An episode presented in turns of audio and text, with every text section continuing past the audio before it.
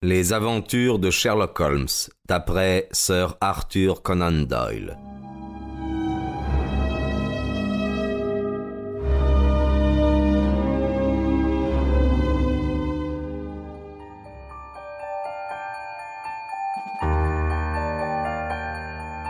Madame Hudson, la logeuse de Sherlock Holmes, était d'une patience éprouvée. Non seulement son appartement du premier étage était envahi à toute heure d'une foule de gens bizarres et souvent peu recommandables, mais encore son célèbre locataire manifestait une excentricité et une irrégularité d'habitude qui auraient dû épuiser son indulgence.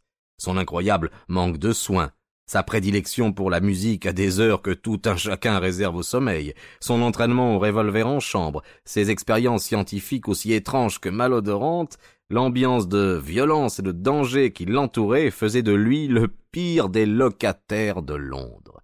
D'autre part, il la réglait princièrement. Je suis sûr que pour le prix que Holmes loua son meublé pendant les années que je vécus avec lui, il aurait pu acheter toute la maison. La logeuse éprouvait pour lui une terreur respectueuse. Jamais elle n'osait le contredire, bien qu'il usât parfois avec elle de manière apparemment offensante. Elle l'aimait bien aussi, car dans ses rapports ordinaires avec les femmes, il mettait beaucoup de gentillesse et de courtoisie. Il n'avait nulle confiance dans le sexe faible, mais il était toujours un adversaire chevaleresque. Comme je savais à quel point Madame Hudson lui était dévouée, j'écoutais donc avec une vive attention l'histoire qu'elle vint me raconter à mon domicile au cours de la deuxième année de mon mariage. Il s'agissait de l'état pitoyable où était tombé mon pauvre ami.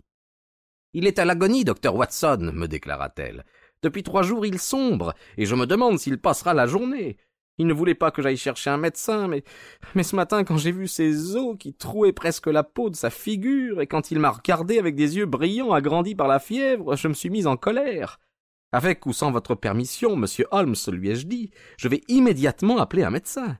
Il m'a répondu, dans ce cas, que ce soit Watson. Je n'ai pas perdu une minute, monsieur, et je vous prie de vous hâter si vous voulez le retrouver vivant.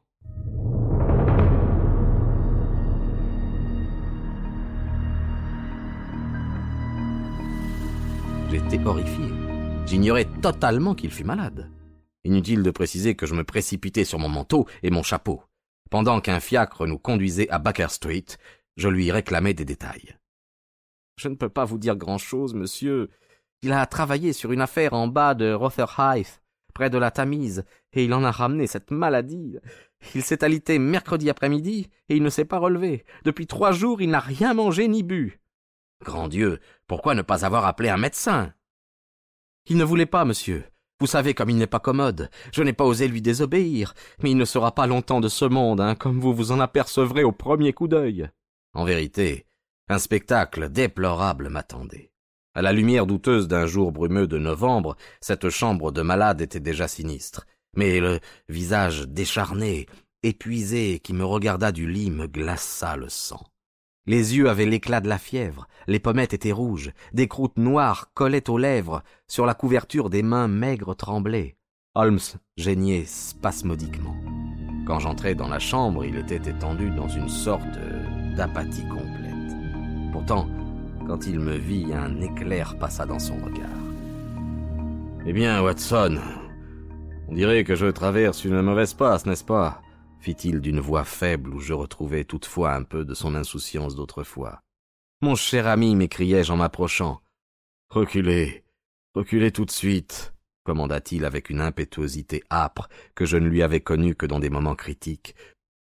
Si vous approchez, Watson, je vous ordonnerai de quitter cette maison. Mais pourquoi? Parce que c'est mon désir. Cela ne vous suffit-il point? Décidément, madame Hudson avait raison. Il était moins accommodant que jamais. Quelle pitié, néanmoins, de le voir dans cet état. Je ne voulais que vous aider, expliquai-je. Très bien. La meilleure aide que vous puissiez m'apporter est de faire ce que je vous dis. Certainement, Holmes. Sa sévérité tomba. Vous n'êtes pas fâché demanda-t-il en faisant effort pour respirer. Pauvre diable, comment me fâcher alors qu'il était si bas? C'est dans votre propre intérêt, Watson, articula-t-il. Mon intérêt à moi? Je sais ce dont je souffre. Il s'agit d'une maladie fréquente chez les coulisses à Sumatra. Maladie que les Hollandais connaissent beaucoup mieux que nous. mais contre laquelle ils sont quasi impuissants jusqu'ici. Une seule chose est certaine, le mal est, est infailliblement mortel et horriblement contagieux. Il s'exprimait à présent avec une énergie fébrile. Ses longues mains frémissantes m'intimèrent de ne pas bouger. Contagieux par le toucher, Watson, c'est cela, par le toucher. Gardez vos distances et tout ira bien. Mon Dieu, Holmes, supposez-vous qu'une telle considération puisse m'arrêter? Elle me laisserait indifférent si j'avais affaire à un inconnu. Vous imaginez-vous qu'elle m'empêcherait d'accomplir mon devoir envers un si vieil ami? J'avançai, mais je fus cloué sur le plancher par un regard furieux. Si vous demeurez là, je parlerai. Sinon, sortez d'ici. J'ai un si profond respect pour les qualités extraordinaires de Holmes que j'ai toujours euh, déféré à ses ordres, même quand je ne les comprenais pas. Mais ce jour-là, tous mes instincts professionnels étaient en alerte. Partout ailleurs, il pouvait être mon maître. Dans cette chambre de malade, au moins, j'étais le sien. Holmes, lui dis-je, vous n'êtes pas vous-même. Un malade n'est qu'un enfant, et je vous soignerai comme un enfant, que cela vous plaise ou non. J'examinerai vos symptômes, et je vous ordonnerai un traitement approprié. Il me regarda avec des yeux venimeux. Si, que cela me plaise ou non, je dois être examiné par un médecin, alors que ce médecin soit au moins un praticien en qui j'ai confiance. Soupira-t-il. Vous n'avez donc pas confiance en moi? En votre amitié, si, bien sûr. Mais les faits sont les faits, Watson. Après tout, vous n'êtes qu'un médecin de médecine générale, dont l'expérience est très restreinte et les titres médiocres. Il m'est pénible d'avoir à vous dire des choses pareilles, mais vous ne m'avez pas laissé le choix. J'eus beaucoup de peine.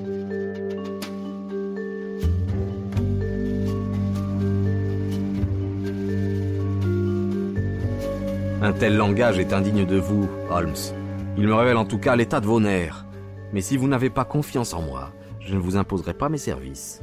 Je vais aller chercher Sir euh, Jasper Meek ou Penrose Fisher ou l'un de nos meilleurs praticiens de Londres. Et vous aurez quelqu'un, je vous le jure. Si vous croyez que je vais rester ici et vous voir mourir sans rien faire, ou sans faire venir quelqu'un, c'est que vous me connaissez bien mal. Vous avez de bonnes intentions, Watson, laissa échapper le malade entre un grognement et un gémissement. Vous démontrerai-je votre ignorance Que savez-vous, je vous prie, de la fièvre de Tapanuli? Que savez-vous de l'infection noire de Formose? Je n'en ai jamais entendu parler. Il y a beaucoup de cas maladifs, beaucoup d'étranges possibilités pathologiques en Orient, Watson. Il s'arrêtait entre chaque phrase pour rassembler ses forces défaillantes. J'ai appris bien des choses au cours de récentes recherches médico-criminelles. C'est en les effectuant que j'ai contracté mon mal. Vous ne pouvez rien faire. Peut-être, mais je sais par hasard que le docteur Anstree, la plus grande autorité vivante en matière de maladies tropicales, se trouve actuellement à Londres. N'insistez pas, Holmes, sur l'heure je vais le chercher. Et je me dirigeai résolument vers la porte. Jamais je n'éprouvais un tel choc.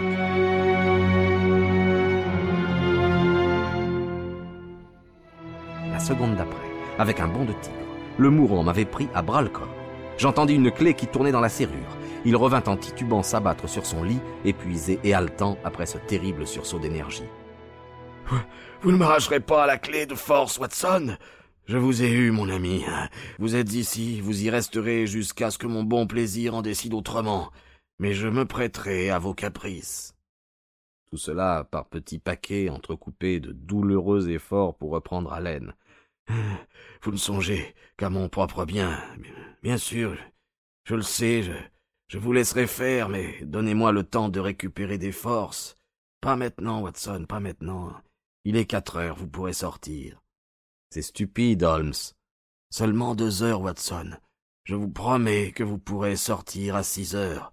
Voudriez-vous attendre? Je crois que je n'ai pas le choix. En effet, Watson. Merci. Je n'ai pas besoin d'aide pour arranger les draps. Gardez vos distances, s'il vous plaît, Watson. D'ailleurs, J'ajoute une autre condition. Vous irez chercher du secours, non auprès de l'homme dont vous avez cité le nom, mais auprès de celui que je désignerai. Si vous voulez. Les trois premiers mots sensés que vous avez prononcés depuis que vous êtes entré, Watson. Vous trouverez des livres par là. Je suis un peu fatigué. Demande ce qu'éprouve une batterie quand elle déverse de l'énergie dans un non-conducteur. À six heures, Watson, nous reprendrons notre entretien.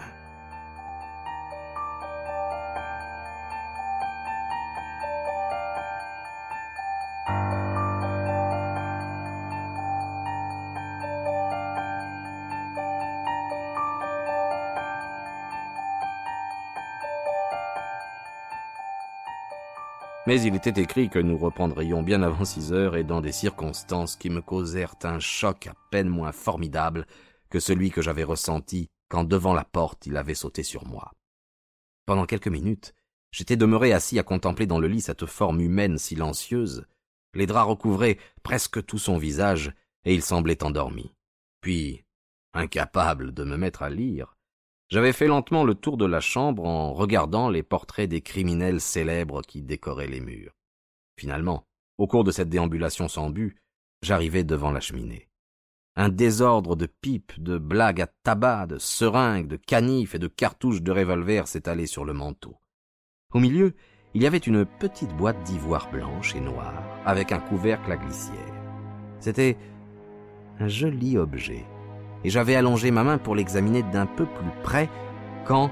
Oh Ce fut un cri terrible qu'il poussa. Un cri qui dut être entendu de la rue. Quand je l'entendis, j'eus la chair de poule et mes cheveux se hérissèrent. Je me retournai et surpris un regard délirant dans un visage convulsé. Je restai pétrifié, avec la petite boîte dans ma main. Reposez-la Posez-la immédiatement, Watson Tout de suite, vous dis-je Sa tête retomba sur l'oreiller, et il exhala un profond soupir de soulagement quand j'eus replacé la boîte sur la cheminée. Je déteste que l'on touche à mes affaires, Watson, vous le savez, je déteste cela. Vous m'énervez au-delà de toute limite.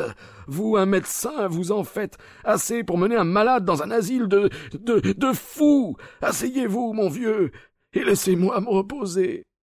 Cet incident ne me plut pas du tout. L'excitation violente et sans motif de Holmes, suivie d'un ton brutal si éloigné de sa mesure habituelle, me prouvait le désordre de son esprit de toutes les ruines, celle d'un esprit distingué est la plus lamentable. Je m'assis désespéré et ne dis mot avant que le délai stipulé se fût écoulé. Il semblait avoir surveillé l'heure avec autant d'attention que moi, car un peu avant six heures, il se mit à parler avec la même nervosité.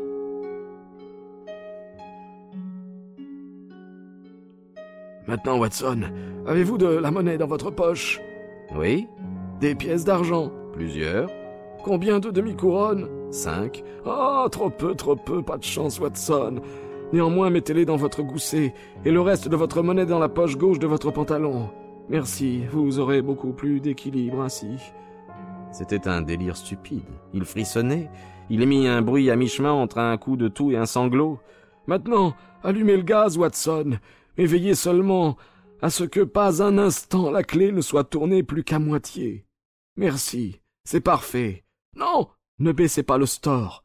Maintenant, voulez-vous avoir l'obligeance de placer des lettres et des journaux sur cette table à ma portée? Voilà, merci. Maintenant, apportez-moi un peu de ce désordre sur la cheminée. Très bien, Watson. Il y a là une pince à sucre. S'il vous plaît, utilisez-la pour saisir cette petite boîte en ivoire que vous placerez ici parmi les journaux. Bien. Vous pouvez maintenant aller chercher. Mister Culverton Smith, 13 Lowerburg Street. Pour être franc, mon désir d'appeler un confrère avait quelque peu faibli, car le pauvre Holmes délirait si visiblement que je craignais de le laisser seul. Cependant, il paraissait aussi vivement souhaiter être examiné par la personne qu'il venait de nommer que, tout à l'heure obstiné à refuser toute consultation. Je n'ai jamais entendu ce nom-là, répondis-je. C'est possible, mon bon Watson. Vous serez peut-être étonné d'apprendre que l'homme qui connaît le mieux cette maladie n'est pas un médecin, mais un planteur. Mr. Culverton Smith est un colon bien connu à Sumatra et il séjourne actuellement à Londres. Une épidémie sur sa plantation, éloigné de tout secours médical, l'a conduit à l'étudier personnellement et il a obtenu des effets qui vont loin. C'est un homme très méthodique et je ne désirais pas que vous alliez chez lui avant six heures parce que j'étais sûr que vous ne le trouveriez pas auparavant. Si vous pouvez le convaincre de venir ici et de nous faire profiter de son expérience unique de cette maladie, dont l'étude est devenue sa marotte, Je ne doute pas qu'il pourrait me sauver. Je répète les phrases de Holmes, comme si elles n'avaient pas été entrecoupées par des efforts pour respirer et par des crispations de mains qui montraient combien il souffrait. Son aspect physique avait empiré depuis mon arrivée. Les pommettes étaient encore plus rouges, les yeux cernés brillaient avec plus de feu, son front ruisselait de sueur froide. Il conservait toutefois sa façon désinvolte de parler. Jusqu'à son dernier souffle, il continuerait à se dominer. Vous lui direz exactement dans quel état vous m'avez laissé, reprit-il. Vous lui confierez l'exacte impression que vous avez, celle d'un homme à l'agonie et qui délire. Vraiment, je me demande pourquoi tout le lit de l'océan n'est pas constitué par une masse solide d'huîtres, tant ces coquillages semblent prolifiques. Je, je vagabonde, c'est étrange comme le cerveau contrôle le cerveau. Que disais-je, Watson? Vous me donniez mes instructions pour Mr. Culverton Smith. Ah oui. Je, je me souviens, ma, ma vie en dépend. Plaidez ma cause auprès de lui, Watson. Nous ne sommes guère en bons termes tous les deux. Son neveu, Watson, j'avais flairé une déloyauté grave, et je me suis permis de le lui faire comprendre. L'enfant est mort d'une mort horrible, et il m'en veut. Vous l'apaiserez, Watson. Priez-le, suppliez-le, amenez-le ici n'importe comment. Il peut me sauver, lui seul. Je l'amènerai dans un fiacre, même si je dois l'y traîner de force.